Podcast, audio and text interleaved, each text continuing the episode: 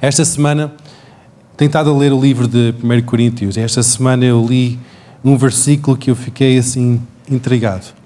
Em 1 Coríntios 4, versículo 15. Diz assim: Porque ainda que tivesseis milhares de preceptores em Cristo, não tereis, contudo, muitos pais. E este, esta parte, mil. Ainda que tivesseis dez mil aios em Cristo. Isto, é, há outras traduções que é disso, muitos influenciadores, muitos preceptores nesta tradução que eu estou a ler, são influências da nossa vida em que o apóstolo Paulo está aqui a dizer se vocês têm tido muito, muita influência na vossa vida, muitos inputs, têm estado a receber de muito, muitos lados, mas há poucos pais, há poucos que têm aquela ligação em que o apóstolo estava a dizer que eu sou um pai para vocês. E hoje em dia eu fico admirar da velocidade que é a influência que nós recebemos. Nós recebemos tanta influência por todo lado. Pelas redes sociais, pela, por tudo. Estamos bombardeados, influenciados. Nós podemos ouvir pregações atrás de pregações. Outro dia, outra pessoa estava a ver: É, pastor, eu ouvi três pregações hoje enquanto estava a passar a ferro. Nós ouvimos tanta coisa, nós podemos receber tanto, que é maravilhoso, que é fantástico. Recebemos tantas pregações, tanta motivação tanta influência, tanto input nas nossas vidas. Mas quem é o nosso Pai? Quem é aquela pessoa? Quem é que aquela ligação da nossa vida? E quando eu tenho estado a pensar acerca de nós tomarmos posse da herança, das bênçãos de Deus sobre as nossas vidas, há uma arma, há um. Há uma área, uma arma que nós podemos usar para tomar posse, que é uma área, é uma arma poderosíssima, mas muito negligenciada, que é a arma da fidelidade, que é a arma de ligação, de conexão, de termos paz. Nós podemos receber muita influência, nós podemos ficar muito fartos, gordos, muita revelação, mas quem é o nosso influenciador? Quem é realmente o nosso Pai? Com quem é que nós estamos ligados? Primeiro, Deus é o nosso Pai, é verdade. Ele depois coloca pessoas na nossa vida para serem pais espirituais, para ligar. Hoje em dia é tão fácil nós saltarmos de igreja em igreja, pregação em pregação, diz, ah, esse pregador é fantástico, eu recebo todas as semanas a pregação dele, ah, este recebe este. Mas quem é a nossa cobertura? Quem é que é aquela ligação das nossas vidas? O povo de Israel também era facilmente influenciado. Últimas duas semanas eu falei acerca de Josué entrar na terra prometida, em que ele havia aquela ligação direta com Moisés, logo a seguir com Josué. Josué morre devido, antes da sua morte, devido toda a terra entre as doze tribos de, de Israel. E depois o que acontece? O povo começa a esquecer a ligação. Começa a esquecer quem é que é o Pai. Começa a esquecer e ser infiel na sua adoração. Começa a ser influenciado por todos à sua volta. Por todos os deuses à sua volta. Todas as terras à sua volta. Começa a ser influenciado. Logo ali o que, é que acontece? Rapidamente entramos no livro de Juízes, em que é história após história de fidelidade, infidelidade. Fidelidade, infidelidade. Em que o povo de Israel é fiel no momento e Deus liberta rapidamente eh, o homem que estava a trazer aquela fidelidade de novo a Deus morre e facilmente ficam distraídos. Tantas vezes é fácil nós ficarmos distraídos. É fácil nós ficarmos desconectados.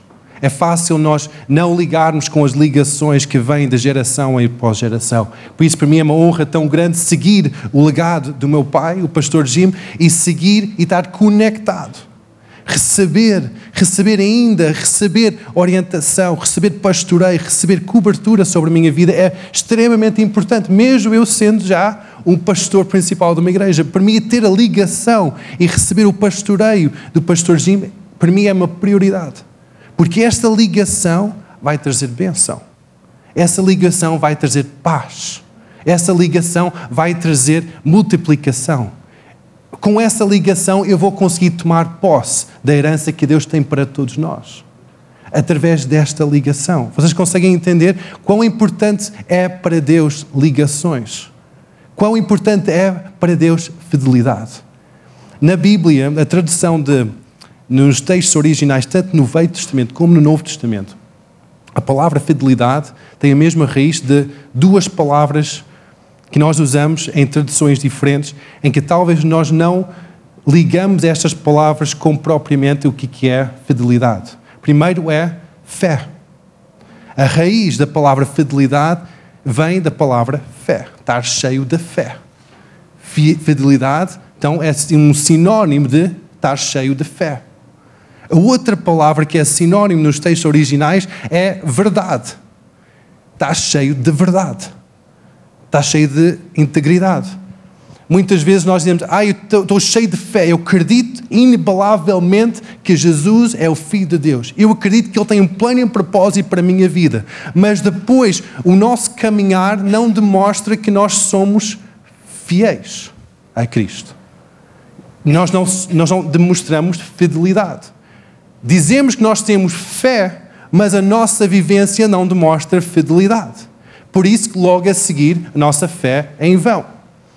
Por isso que eh, Tiago agarrou naquela passagem, aquela realidade, e disse que a fé sem obras é morta. Fé sem fidelidade é morta. Parece que está a passar assim ao lado. Alguém já pegou isto? Alguém já entendeu qualquer coisa? Põe a mão no ar. Alguém não entendeu e disse ai ai ai? Alguém está a dormir? Dá um abanão ao vizinho ao lado? Exatamente. Eu gosto dessa, Alexandrina. Quem está a dormir, põe a mão no ar. Fidelidade foi demonstrado através do próprio Deus, através de Jesus. Em Hebreus diz que Jesus é o mesmo ontem, hoje e será por toda a eternidade. Ele é igual, ele não muda com as modas, ele não muda porque, há, porque agora há Facebook e Instagram. Ele não muda com essas coisas. Ele é o mesmo ontem, hoje e para todo sempre. Ele está sempre ligado, está sempre um com o seu Pai. Há sempre aquela união com o seu Pai. Ele não muda, ele não vai começar a ter uma nova pregação só porque nós estamos numa nova geração. Não. A lei de Deus é igual. Jesus, a palavra de Jesus é igual. Fidelidade, para nós mostramos fidelidade é através de como nós obedecemos, como nós amamos, como nós perseveramos. Isso é tudo demonstração de a nossa fidelidade, da nossa fé. É como nós amamos uns aos outros, como amamos Deus, como amamos uns aos outros, como nós perseveramos no meio de dificuldade. Nós não vacilamos nem tentamos buscar algum auxílio fora, nós preservaremos na fé, fiéis a Cristo e na nossa obediência à Sua palavra. A fidelidade são aqueles atributos de Cristo. Dentro dos frutos do Espírito é a fé, que é fidelidade. Então, é algum atributo também do Espírito Santo em nossas vidas. Quando nós temos a obra do Espírito Santo em nossas vidas, nós devemos ter manifestação não somente de fé, de uma crença, mas de fidelidade a sermos pessoas íntegras, pessoas que andam e somos constantes. A fidelidade também traz maturidade à igreja e individualmente. Em Efésios fala acerca de, de, do crescimento da igreja, em que diz assim, Efésios 4, 12, e crendo o aperfeiçoamento dos santos para a obra do ministério, para a edificação do corpo de Cristo, até que todos cheguemos à unidade da fé, à unidade de sermos fiéis e ao conhecimento do Filho de Deus, a varão perfeito à medida e estatura completa de Cristo, para que não sejamos mais meninos inconstantes, infiéis, levados em roda por todo o vento de doutrina, pelo engano dos homens e astúcia enganam fraudulosamente. Antes, seguindo a verdade, antes, seguindo a fidelidade, em amor, crescemos em tudo naquilo que é a cabeça, Cristo, do qual todo o corpo, bem ajustado, ligado pelo auxílio em todas as juntas, segundo a justa operação de cada parte, faz o aumento do corpo para edificação em amor. Então, a nossa fidelidade, não somente a Cristo, mas à Igreja, demonstra a nossa maturidade cristã. Ah, mas eu sou muito maduro, mas eu, eu não faço parte de uma igreja. Então, a tua maturidade cristã é de uma criança. Ah, eu tenho muito conhecimento. Ok, talvez seja um bom teólogo, mas a tua maturidade cristã, não fazendo parte de uma igreja, logo ali a tua maturidade é infantil. Porque quando nós eh, demonstramos fidelidade e a verdade de Cristo, é quando nós somos fiéis. E quando nós somos fiéis à sua igreja, o crescimento vem da nossa, nossa própria vida. Há uma, há uma área aqui de fidelidade que é uma área que chama-se motivação. Motivação é uma emoção forte, um desejo para algo que impele fazer determinada coisa. Agora, Deus conhece não somente os nossos, o que é que nós fazemos, o que é que nós falamos, mas Ele conhece a intenção do nosso coração. Nós podemos ter um, um, uma forma de viver muito religiosa. Podemos vestir tal e qual o pastor. Podemos ler a Bíblia como o pastor lê. Podemos orar todos os dias. Podemos jejuar. Mas qual é que é a intenção do teu coração? Isso demonstra a tua fé, a forma que tu és fiel a Cristo. A, a, a, não, é, não basta nós falarmos bem, de dizermos que nós somos cristãos e não termos um comportamento cristão. A nossa, nossa vida, a nossa a intenção do nosso coração, o desejo do nosso coração tem que ser puro também.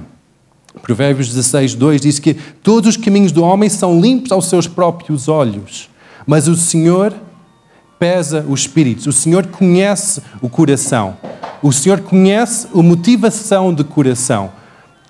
A todos nós, nós parecemos que nós estamos bem, mas a motivação só o Senhor conhece. Diz em Mateus 6, 21 que onde estiver o vosso tesouro, aí também está o vosso coração. A candeia do corpo são os olhos, de sorte que os teus olhos forem bons, todo o teu corpo terá luz. Se, porém, os teus olhos forem maus, o teu corpo será tenebroso. Se, portanto, a luz que em ti há são trevas, quão grandes serão tais trevas? Ninguém pode servir a dois senhores, porque ou há de odiar um e amar o outro, ou dedicará a um e desprezará o outro. Não podeis servir a Deus e a Mamon. Em estes quatro versículos há quatro áreas em que determina qual é a nossa motivação de sermos fiéis a Cristo. Primeiro é que os nossos valores vai determinar a nossa motivação, que leva a uma ação. O que é que nós valorizamos? O nosso tesouro vai levar a uma ação. Nós valorizamos muito o nosso sono, vai levar a uma ação. Nós valorizamos muito o nosso conforto, nossa casa, vai levar uma certa ação. Valorizamos muito mover do Espírito Santo, a manifestação da sua glória. Vamos ter ações. O nosso tesouro, o que é que nós valorizamos, leva à motivação e, de, e vai levar a uma ação. A, perspe a perspectiva ou visão da nossa vida determina os nossos valores e o que é que nós buscamos. A forma que nós vemos a nossa vida vai determinar o que é que nós valorizamos, são aqueles olhos da nossa vida. A nossa visão vai determinar o que é que nós valorizamos e para onde nós vamos. Agora nós podemos dizer, ei, pastor, mas tu não sabes a minha vida, a minha vida está com estes, estes, estes problemas. Ok. Vamos lá virar o nosso olhar dos problemas e vamos olhar pela solução dos problemas. Que a solução está em Deus. Quando nós viramos o nosso olhar, nossa visão é purificada pelo seu reino. E nós temos uma outra visão. E depois nós começamos a valorizar o seu reino, manifesto no meio de nossa vida que está com dificuldades. Amém? E outra área é que, por detrás da escolha dos nossos tesouros, é a escolha dos nossos mestres. Uma busca de uma mente dobre torna fidelidade impossível. Quem, a, a forma que nós buscamos o nosso tesouro reflete quem é o nosso mestre. Ah, mas eu tenho que buscar, eu tenho que buscar o meu sustento. Ah, eu tenho que valorizar o meu dinheiro, eu tenho que buscar aquele conforto. O que é que tu buscas em primeiro lugar é, é o teu mestre, é quem tu serves. E quando nós buscamos de uma mente dividida, a fidelidade torna impossível. Nós dizemos, ah, mas eu, eu sou fiel a Deus, mas eu depois tenho um mestre que é a minha conta bancária. Ah, eu sou fiel a Deus, mas sou. Eu tenho um mestre que é as prescrições médicas. Ah, eu sou fiel a Deus, mas eu tenho que ter este tempo só para mim, mais ninguém. Ah, eu sou fiel a Deus. A tua duplicidade de mente demonstra que tens outros mestres. E logo ali a fidelidade a Deus está comprometida. Faz sentido? Sim? Aleluia. Nós vivemos para glorificar a Deus em todas as áreas da nossa vida. Vivemos para glorificá-lo com os nossos corpos. Em 1 Coríntios, um pouco mais em frente, em versículo em capítulo 6, diz que nós temos que apresentar os nossos corpos como sacrifício vivo perante o Senhor. Quando Jesus começa a habitar no nosso coração, ele diz que o nosso corpo é o templo do Espírito Santo. Então nós temos que apresentar todo o nosso corpo físico a Deus. Todos aqueles desejos de nossa vida temos que apresentar a Deus. Temos que apresentar o nosso dinheiro a Deus, o nosso sustento ao Senhor. Em 2 Coríntios 9, 3, diz que nós temos que apresentar todo o nosso sustento, toda a administração do nosso dinheiro, temos que buscá-lo a Ele em primeiro lugar. E porquê que nós somos fiéis? Porquê que, nós, porquê que isto faz sentido de sermos fiéis? Porquê que nós devemos buscar fidelidade às nossas vidas? Porque quando nós chegamos ao fim dos nossos dias, há promessa na Sua palavra que há um prémio para cada um de nós. Quando nós chegamos ao céu, diz que há um prémio eterno. E esse prémio eterno é só entregue a quem é fiel. Quem corre, quem luta, quem vai e faz, quem busca a presença de Deus. Aqueles prémios eternos. Diz assim em 1 Coríntios 3, 12: e se alguém sobre este fundamento formar um edifício de ouro, prata, pedras preciosas, madeira, feno, palha, a obra de cada um se manifesta, na verdade, o dia, este é o dia final, a declarará, porque pelo fogo será descoberto e o fogo provará seja qual obra de cada um. Se a obra que alguém edificou nessa parte permanecer, essa receberá galardão. Se a obra de alguém se queimar, sofrerá detrimento, mas o tal será salvo, todavia, como, como pelo fogo. Isso significa que os nossos tesouros, o que é que nós buscamos aqui na terra? O que é que nós buscamos? O que é que tentamos salvar aqui na terra? No dia final, aquilo vai ser apresentado perante o Senhor. E aquilo que queimar na sua presença não vai prestar. Mas só fica lá o que é precioso, o que é eterno. Isso é através da fidelidade na sua palavra. Quando nós somos fiéis, nós não somente somos íntegros perante Deus, mantemos esta visão eterna das coisas, mas também há bênção para as pessoas à nossa volta. Há essa, essa bênção em Provérbios, diz que o homem fiel abundará em bênçãos. Em Provérbios 28, 20. Em Provérbios 13, 17 diz que o mau mensageiro cai no mal, mas o embaixador fiel é saúde, traz saúde. Há paz e satisfação pessoal para, para a pessoa que é fiel, há paz. Quando nós somos fiéis, nós podemos um, tentar buscar paz, mas quando nós somos fiéis à palavra de Deus, fiéis a Deus, nós encontramos paz. Em 1 João 3, 21 diz que, amados, se o nosso coração nos não condena, temos confiança para com Deus. E qualquer coisa que lhe pedimos, dele receberemos, porque guardamos os seus mandamentos e fazemos o que é agradável à sua vista, à sua vista. Se nós guardamos os seus mandamentos, somos fiéis a seus mandamentos, há fidelidade na nossa vida, logo ali há paz. Há um versículo que eu gosto muito, que, mas também é, mexe muito comigo, é em Lucas 16, 10. Conseguimos abrir?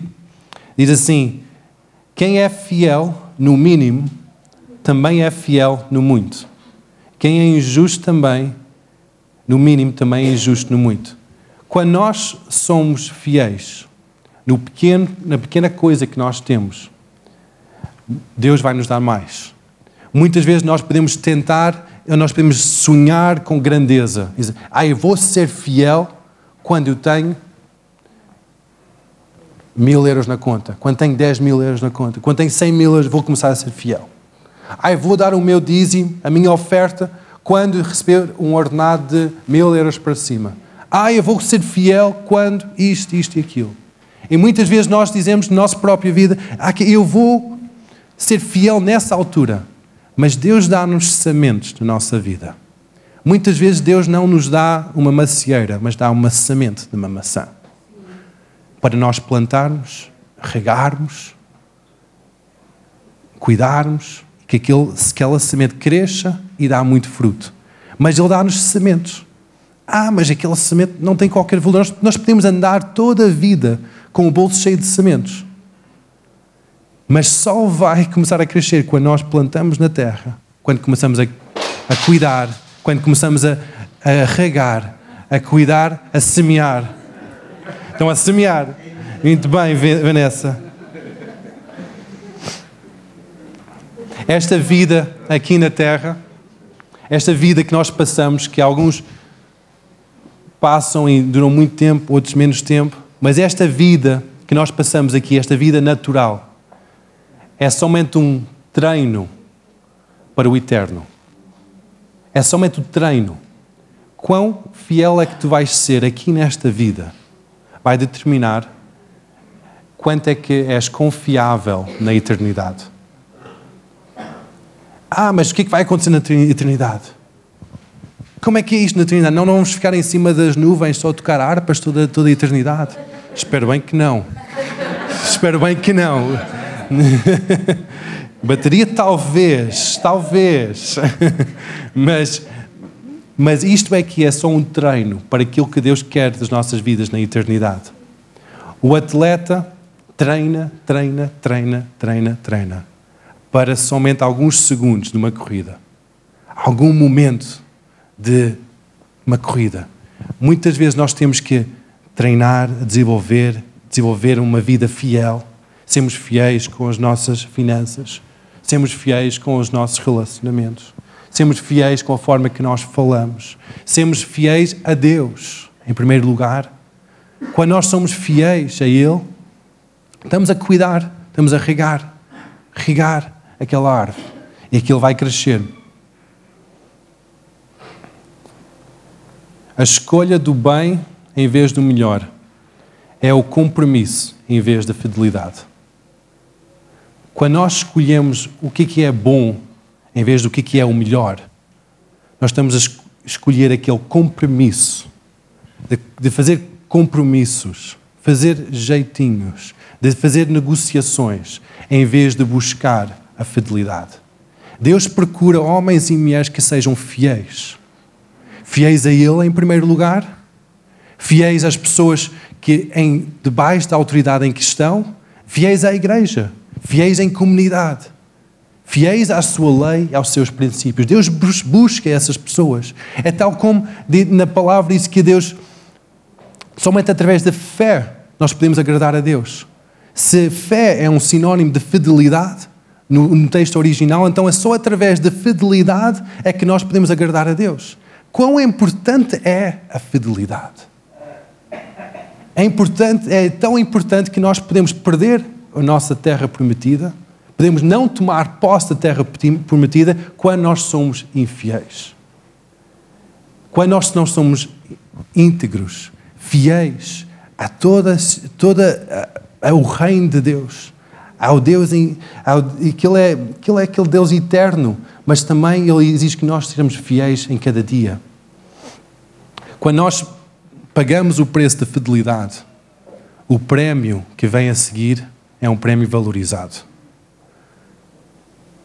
Muitas vezes nós podemos desejar aquela bênção de Deus, bênção financeira, ah, aquela abundância, nós ai Deus, dá-nos aquela bênção, mas depois não queremos ser fiéis no pouco. Dizer, ah Deus, mas eu só tenho 500 euros na conta. Ser fiel no pouco. Honra-me com esse pouco que tens. E eu vou começar a dar mais.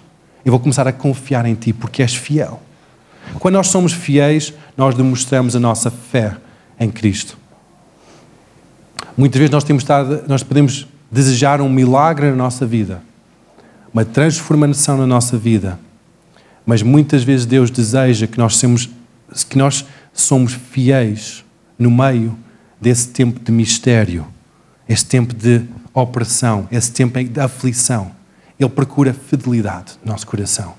Ele procura fidelidade. Eu não sei em que ponto é que tu estás hoje se se não vês cristianismo nestes princípios de fidelidade, se achas que isso é somente uma crença, uma fé, uma, uma, um desejo, acreditar em algo sobrenatural, mas Deus deseja fidelidade, não somente na tua forma de pensar, na tua forma de gerir as tuas coisas, mas no teu caráter, no teu coração que sejas um homem e uma mulher fiel. Fiel à sua palavra, fiel aos seus princípios. Em Salmos 2, fala acerca desta fidelidade que nós devemos ter para com Jesus, para com Deus, em que nós devemos estar completamente centrados em Jesus, em que Ele tem que ser o centro da nossa vida, da nossa adoração tem que ser tudo à volta dele. Um, e que isso demonstra que nós temos que ser fiéis fiéis em cada área da nossa vida, ligados com Jesus. A igreja é uma imagem da igreja que Jesus ensinou. A primeira igreja é que a igreja era uma noiva. Quando nós desvalorizamos a noiva de Jesus, que é o noivo, a noiva é quem Jesus mais ama, é a noiva. Quando nós desvalorizamos a noiva, que é a igreja, os princípios de fidelidade dentro da igreja, nós estamos a desvalorizar o próprio noivo. E por isso que nós temos que fazer um compromisso com fidelidade. Nós temos que ser fiéis. Homens e mulheres fiéis. Não somente a Deus, mas também aos relacionamentos e à igreja em si, em que nós estamos inseridos. Amém? Então, para tomar posse da terra prometida, exige fidelidade. Vamos ficar em pé. E a hora já está um pouco avançada.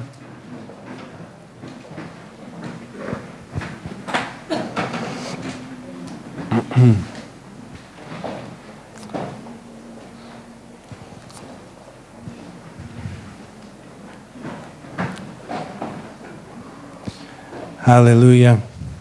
Se isto hoje de manhã falou à tua vida, em que queres responder, queres dizer: Deus, tem havido áreas da minha vida em que eu pensava que estava a ser fiel, mas realmente não estou a ser fiel.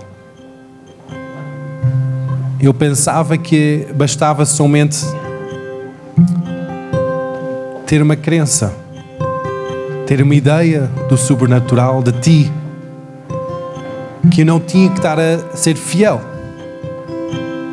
demonstrar fidelidade no meu coração, na minha mente, na minha vida. E eu quero tomar este passo para ti. Eu quero comprometer-me com fidelidade. Os braços de Deus estão sempre abertos para nós. Nós temos que dizer: Deus, eu quero. Temos que tomar o passo em frente. Temos que dizer: Deus, eu quero ser fiel. Eu quero comprometer-me completamente. Eu quero dizer: Deus, eu quero ser fiel.